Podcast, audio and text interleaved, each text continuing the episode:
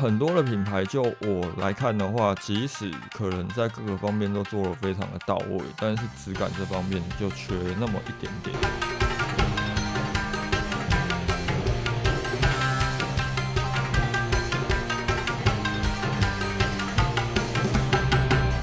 如果质感，它就是去决定一个品牌能否体现的一个关键点，它应该要建立在什么地方，我们就可以从无感的角度下去思考。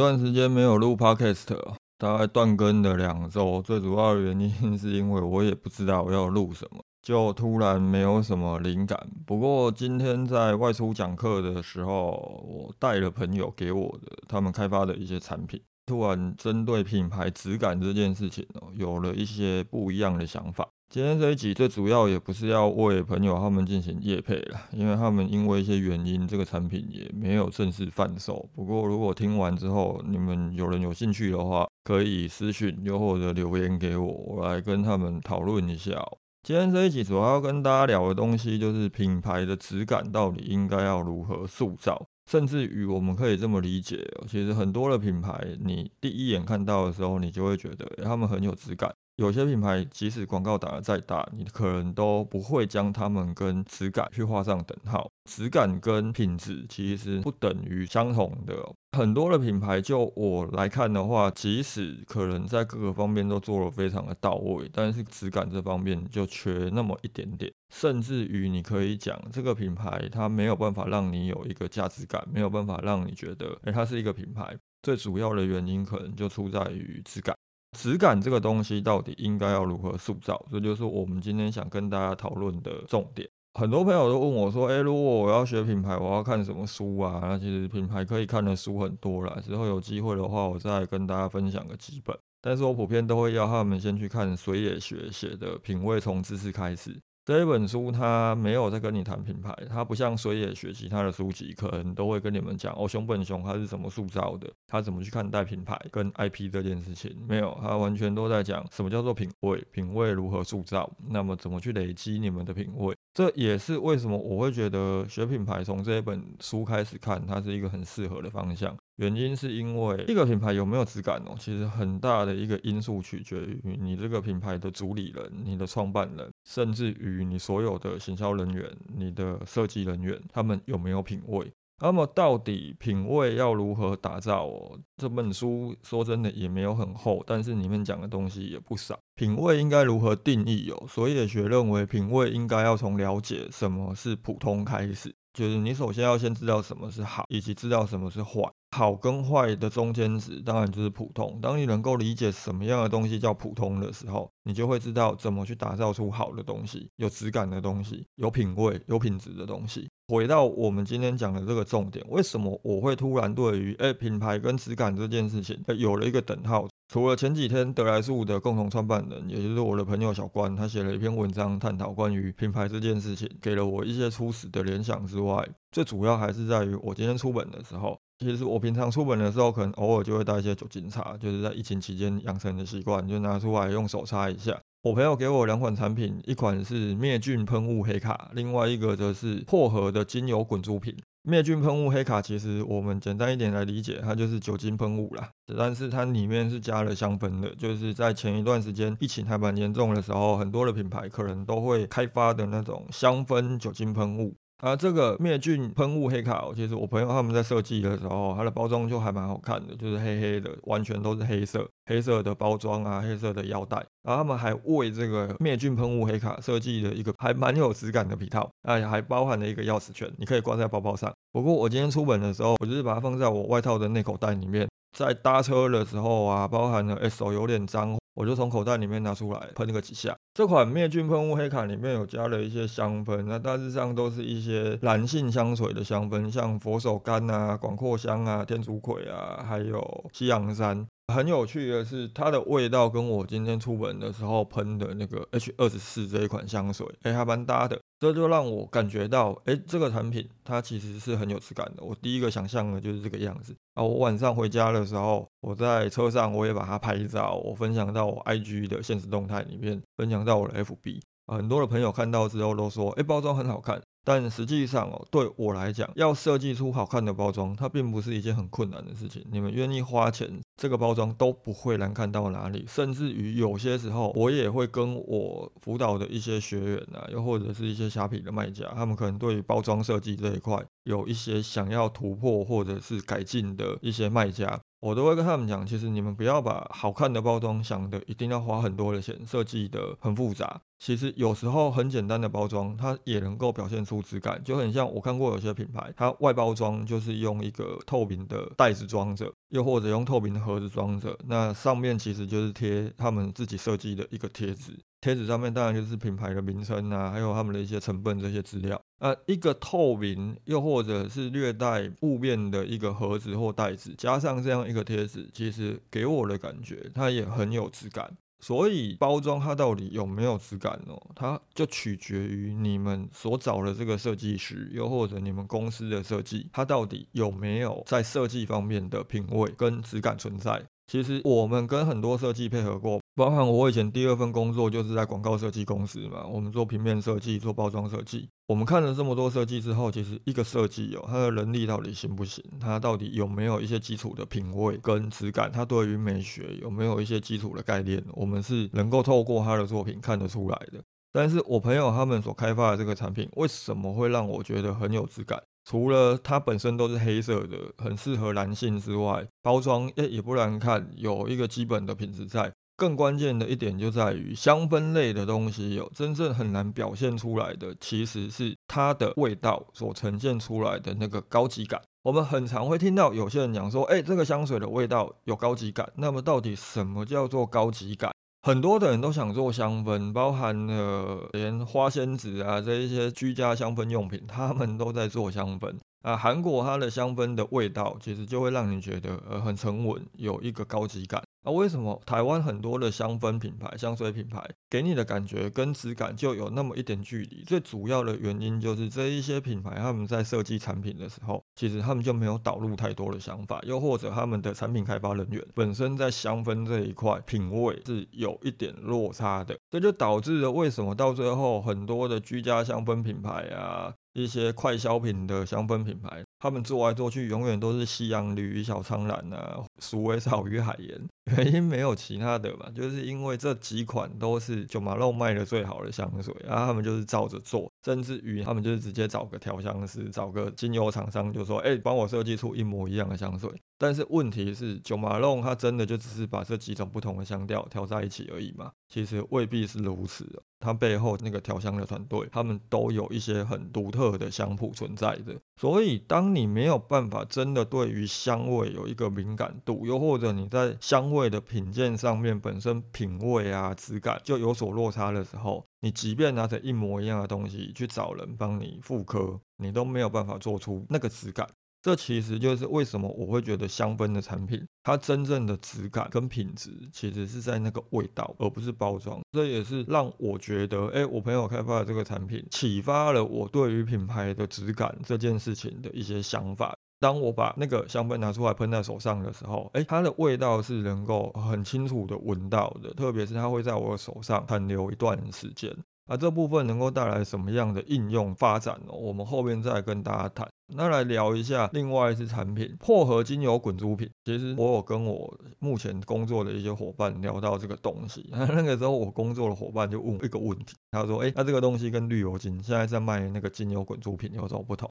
当时其实我是被问到的，因为绿油精的那个精油滚珠瓶，我自己也有买。我平常有些时候如果头有点发昏啊，又或者说头痛的时候，我就会把它拿出来，在太阳穴，又或者是在人中的地方涂一下，提神，然后同时舒缓一下头痛啊不舒服的症状。哎，但是问题是，同样的东西，如果我可以买绿油精的，为什么我要去买我朋友他们生产的这个薄荷精油滚珠瓶？包装的优美哦，它其实就有可能是会去决定消费者他会转而去购买他们家这个产品的最主要原因。因为当你穿着西装笔挺啊，又或者你对于打扮你是特别有一些想法的，也能够去体现出你个人对于产品的一个应用的品味跟想法。啊，这其实就是我们要讲的，为什么消费者不去买绿油精，而要去买它的？或许最主要要聚焦的消费者，就是那一群他对于美与风格会特别讲究的。即便是同样的功能跟成分，但是它可能在包装的设计上，它可能在整个使用的情境的规划上，有一些牵涉到美跟风格的体现的时候，就有可能会让这些消费者更乐于去购买他们家的产品。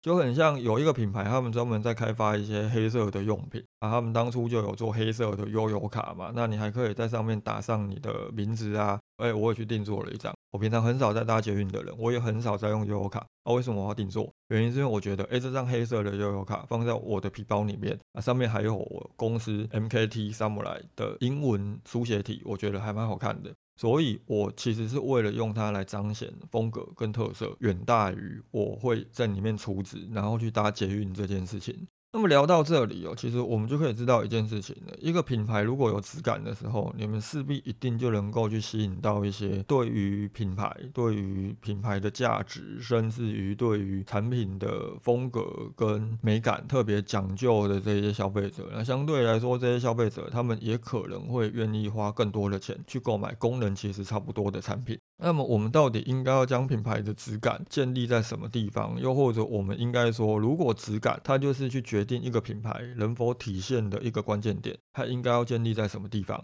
我们就可以从无感的角度下去思考。这也是我们在谈体验行销啊，谈品牌很重要的一个因素。五感，我们从上到下很简单，就是视觉、嗅觉、听觉、味觉跟触觉，而当中最容易体现的其实就是视觉跟嗅觉。哎，好不好看？闻起来有没有高级感？这也是我们前面有跟大家聊到的嘛。从不同的产业别来做探讨哦，五感的切入，它都会有一点点的差异。包含了你做实体店跟你做电商，你在五感的应用上面，有些时候也会存在一些限制，又或者你们发挥的角度可能都会不太一样。假设说好，你今天你做实体店，你当然从视觉，从你的装修的风格到你的嗅觉，走进店里的时候，哎，客人闻到的味道，你的听觉，哎，他们听到的声音是什么？有没有提供一些茶点啊？你的饮料啊，它的味觉跟你店内休息区域的沙发的触感，它都会决定消费者觉得，哎，你这个品牌有没有品味？但是如果在电商的时候，第一，我们嗅觉就无法体现了，我们触觉无法体现，那我们可能就是要在视觉上，在听觉上。在文字描述味觉这方面特别的去强调，特别去发挥，包含了你今天如果在形容咬某些东西卡吱卡吱的时候，如果你的文案拿捏的够到位，你甚至能够让消费者感觉到触觉，以及感觉到他好像真的在吃这个东西的味觉。那么以食品来讲的话，食品的质感以及食品的品牌的品味应该要如何去建立？它就取决于一个创业者，又或者品牌的主理人懂不懂吃这件事情。一个食品的品牌质感，它最关键就在于这个品牌的创办人，他本身必须要对于吃，他对于好吃的东西，他必须要有认知的。如果一个卖食品的人，他吃东西其实就是粗食淡饭，也不会去在意说这个东西哦，什么叫做好，什么叫做美味，他基本上平常吃东西就是填饱肚子就好。那么他可能就很难在食品的味觉上面表现出所谓的质感。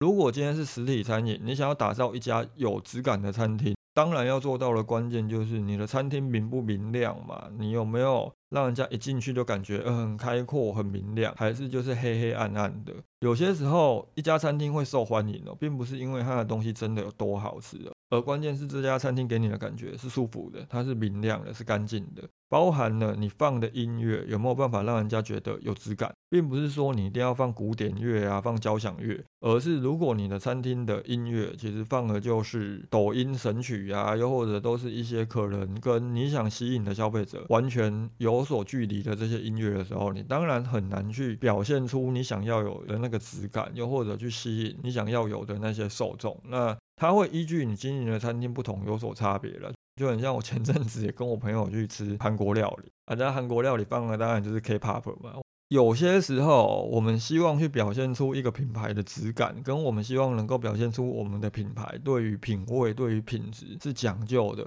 最主要的原因是希望带给消费者更好的体验。更包含的这当中可能去体现出你对于品牌的一些坚持，就很像我最近在辅导一个虾皮的卖家，其实我是在帮他做一些内容的规划，当然也会偶尔去帮他解答一些电商方面的问题。而这个虾皮的卖家，他最主要卖的产品就是五谷杂粮的食品。而且电商其实只是他平常兼着做的，他们最主要的工作是在市场摆摊。那我们一提到在市场摆摊，大家给的感觉可能就是要没有那么讲究，跟实体店相比的话，跟超市相比的话，可能比较不是这么干净。但是不是哦？我辅导的卖家哦，他在他的市场摊位上面，其实他有很多的坚持哦，他很坚持他的这些米啊，他的这些杂粮啊，这些五谷啊，都要摆得非常的整齐。他也禁止消费者直接用手去触摸他的商品，他每一个产品上面都有放一个勺子，他要求消费者要看产品都要用勺子把这个产品舀起来看。那当今天有消费者直接用手去摸他的产品，是会被他要求不要这么做的。这样做的情况之下，当然他也会去造成很多的消费者会不满，会觉得说啊，你这个摊贩是在拽什么？不想做生意了是不是？呃，是啊，他确实是不想做这些人的生意。但是问题是不在乎，可能先摸了其他的这一些什么生肉啊、生菜啊，他甚至在其他地方可能把手弄脏了，他再来摸别人的米，去弄脏别人的米，会对其他消费者造成影响的这些顾客，他离开之后，可能在当下他情绪不满，他觉得哦，你凭什么凶我而离开了。但是对于其他在旁边的消费者来讲，他是会看到你这一个市场摊贩，你这个卖家对于你所卖的产品是有讲究的。你是有一个所谓的品牌坚持在的，那相对来说，他们也会觉得你这一个五谷杂粮的卖家这个摊贩是有质感的，所以质感一定是要体现出包装很漂亮，一定是要体现出有高级感吗？未必。而是在你的本业当中，能不能拿出该有的基本专业，以及你在这个专业上有一些坚持，是不管什么样的人，即便是这一个人他是你的客人，都没有办法去破坏的。同时，我辅导的这个卖家，他这些讲究跟坚持，也体现在他的电商服务上面。他在包装上，他在整个服务上，甚至于他在出货的时候，都会尽可能的提供给消费者更多他个人觉得，哎，我应该要做的服务。这也造就了他当初再来找我帮他诊断他的卖场的时候，我是提出一件事情，我说你的毛利其实不太安全，我建议你把毛利提高。他当时其实很害怕，他害怕说，哎，如果我把毛利提高了，我的价格变得比较贵了，消费者会不会不跟我买？最后事实证明哦。食品这些东西，有时候你把毛利提高了，反而会去吸引到一些对于品质比较讲究的消费者。他可能会觉得说，哎，你的东西卖的比较贵，会不会是你的品质比较好？包含了他的照片都拍得很漂亮，那他整个包装都比别人还要来的讲究跟有要求。所以这个时候，当消费者一开始试探性的觉得说，哎，你卖的比较贵，是不是因为你的东西比较好，你品质比较好？啊，不然我先买买看。结果他们买完之后，哎，开箱发现到，哇，你的包装好讲究，哎，你整体的质感看起来好好。这些消费者之后都回购了，所以他把毛利提高之后，除了不影响到他的订单量之外，他的回购率还提升了。他现在的回购率有超过百分之三十哦，这代表着其实这些消费者他整体的体验是好的。那体验好的原因就在于他觉得同样都是卖五谷杂粮的，这个卖家就比他先前在虾皮上面遇到的其他卖家还要来的有质感。所以品味跟质感未必一定是要去投注在那些用钱堆砌出来的设计，以及用钱堆砌出来的高级感上。有时候你好好的去面对你的本业，去贩售你的产品，去把产品开发好，把服务做好，对于消费者来说，你也是一个有质感的品牌。探讨到品牌哦，其实我们可以把它分成两个部分来谈的，这两个部分分别就是形而上跟形而下。那么形而上跟形而下是什么？我刚好最近在读易经哦，周易里面就有提到，形而上者谓之道，形而下者谓之器。所以，我们就可以简单的来理解，所谓的形而上，其实就是一些比较虚无缥缈、比较观念性的东西。我们不妨可以把它理解成，就是所谓的质感、品味。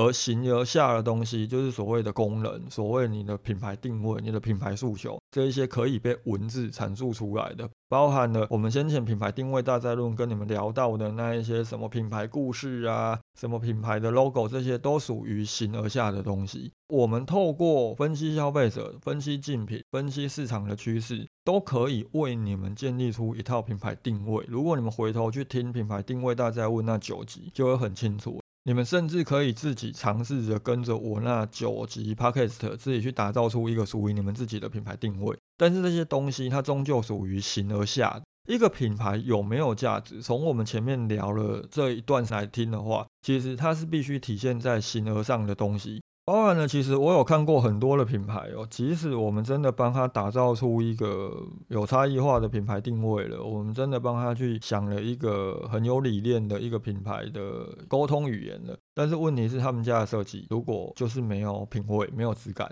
其实很多时候在产品的包装设计上，在整体的视觉呈现上面，你就会觉得就差了那么一点。甚至于那个设计，他也很难去理解我们到底想要表现的是什么。更包含了，我们也不要针对设计，他们的产品开发人员、他们的行销人员，如果在质感这方面是有一些落差的，他们可能也很难完整的把这个品牌真正想要带给消费者的价值沟通完全的表现出来。啊，回到我们今天讲的这个灭菌喷雾，灭菌喷雾这个东西，其实在几年前它算是一个爆品啊。这一段时间，当然随着疫情的趋缓，也已经减弱下来的吧。但是问题是，当初疫情刚爆发的时候，甚至在三级警戒的时候，很多的人都转而去卖这种所谓的灭菌喷雾啊。有一些，当然他如果追求了就是短期效的一个爆品的话，他当然就是直接就是卖酒精喷雾嘛。啊，差别只是这个酒精有没有加一些香氛。那最快当然你就是去进一些酒精，然后直接分装去卖。但是问题是，如果你单纯只是去卖酒精喷雾的时候，你是很难卖得好的。原因是因为酒精喷雾这个东西，它完全就是所谓的功能导向，你没有去导入一些你在产品开发上面的想法。你今天真的要卖酒精喷雾，我说难听一点，你卖了赢台酒吗？我先前在朋友那边喷了他们在台酒买的酒精喷雾，我自己是有吓到的，喷下去有个米酒的味道。你卖的酒精喷雾绝对不可能比台酒还要纯嘛。很多的人就会转而求其次，我不单单只是卖你灭菌喷雾，我甚至卖你的灭菌喷雾是有保湿效果的，有香氛在里面的。但是问题是，这个香氛的味道。可能很多人买了之后喷完，你们都会觉得，呃，有一个化学的香味很重，哦，这个香味好浓烈，让你感觉不到质感。那么，当一个酒精喷雾或者是灭菌喷雾，它们在味道、在香氛的设计上面是有质感的时候，它能够起到一个什么样的效果？它能够起到的效果就是，这个产品即便来到了现在，已经可能很多人出门都不戴口罩了，他更不会摸了什么东西之后，吃完饭之后下车之后就会去喷酒精。这些消费者，他可能都会随身带在身上。原因是因为这个东西，它可能当你今天要跟别人开会，又或者你要去见一些重要人士的时候，当你要跟对方握手的时候，你再拿出来喷一下，你的手会有一些淡淡的香味，它能够起到一个社交的效果。所以这个东西，第一，它会变成灭菌，它已经不再是它的主要价值了。有质感的香味所带来的社交效果，它才会是主要的价值。而你喷这个东西，它本身同时能够灭菌，再带来一些加分的效果。一个品牌到底要如何去体现质感？其实前面也就有跟大家提到了。啊，包装的设计有没有质感这件事情，当然见仁见智。有些时候未必你们只要找了一个很厉害的设计师，他们就能够设计出符合你们消费者认知的质感。这个质感其实我们也要去从品牌的理念下去做思考跟连接。品牌到底应该如何去体现质感哦？包装的设计当然是一个最主要的切入方向嘛，特别是做电商的，你也没办法让消费者体验你的产品，那第一个看到的当然就是那个视觉。那么包装的设计到底怎么样才叫做有质感？包装的质感必须要能够与你的品牌理念相连接。你的品牌理念如果诉求的其实就是希望做的比较高一点，那么你在品牌的包装上面当然要求就会比较多。那其中也包含了好，你的产品理念是什么？我们遇过曾经有一个品牌，它卖的东西是益生菌，那它标榜的就是说，哎，我们能够让你的体内更干净，能够让你的肠道更干净。而这一个个希望能够让消费者尝到更干净的一个产品定位，它的包装却让我觉得很复杂、很凌乱。它塞了一堆他想塞的讯息，通通填在包装里面，让它看起来很有沉重感。当然，可能消费者就会觉得，哦，你这个包装没有质感。所以品牌到底怎么去表现出质感呢？包装它是一个很基本的方向，但是我们更应该要去思考的是，从包装到产品设计上面，是否都有融入消费者的生活场景，要去做思考。像我前面提到，为什么我朋友所开发的这个喷雾黑卡会让我觉得很有质感，原因是因为它就是设计的小小的一个，然后你放进西装啊，又或者外套的内口袋。放进去之后，你不会有鼓鼓的感觉。有时候你放个名片盒哦，你还会觉得鼓鼓的。那当你想喷的时候拿出来，整体的包装设计又好看，它整个产品设计上面就融入了。我把它放到我的外套口袋里面。那当我想用的时候，我拿出来，我不会觉得，哎，这个东西跟我目前的穿搭打扮，跟我目前想要表现的这个风格有什么冲突性。当你有从消费者的生活当中哦去思考你的包装跟你的产品设计的时候，你就可以很清楚的知道我能够吸引到什么样的消费者，而他们会在什么时候把这个商品拿出来用，使用的情境又是如何，能够思考到这一点，你们在产品的开发上，你们在如何建立你产品的内容物、功能以及整体设计上面，就会有很多不一样的想法，你就能够开发出让消费者觉得好用。而且有质感的产品。当你决定吸引了什么消费者的时候，这一些消费者就能够逐渐的影响到更多的消费者。当然，这个所谓的影响哦，它会有很多的层面。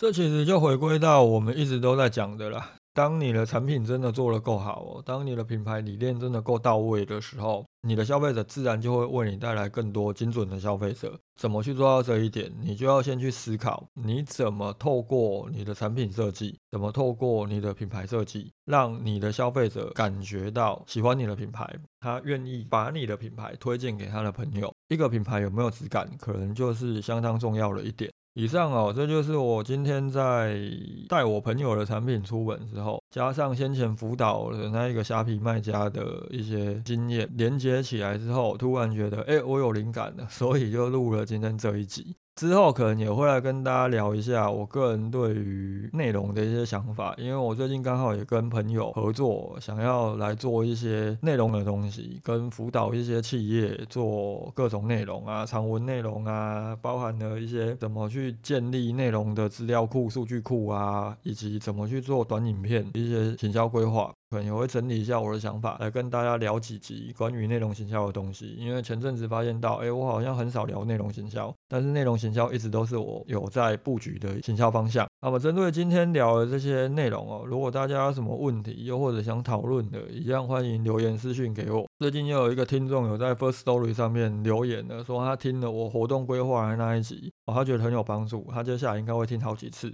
就很感谢你们愿意留言。当然，如果你觉得在 Podcast 上面留言不是这么方便，也要找我也很容易啦，就欢迎私讯提出你们的问题跟你们的想法。如果觉得今天这一集聊的东西对你有所帮助的话，也欢迎不吝惜的给个五星好评哦，并留下你对这一集的一些想法。今天讨论就到这里，拜。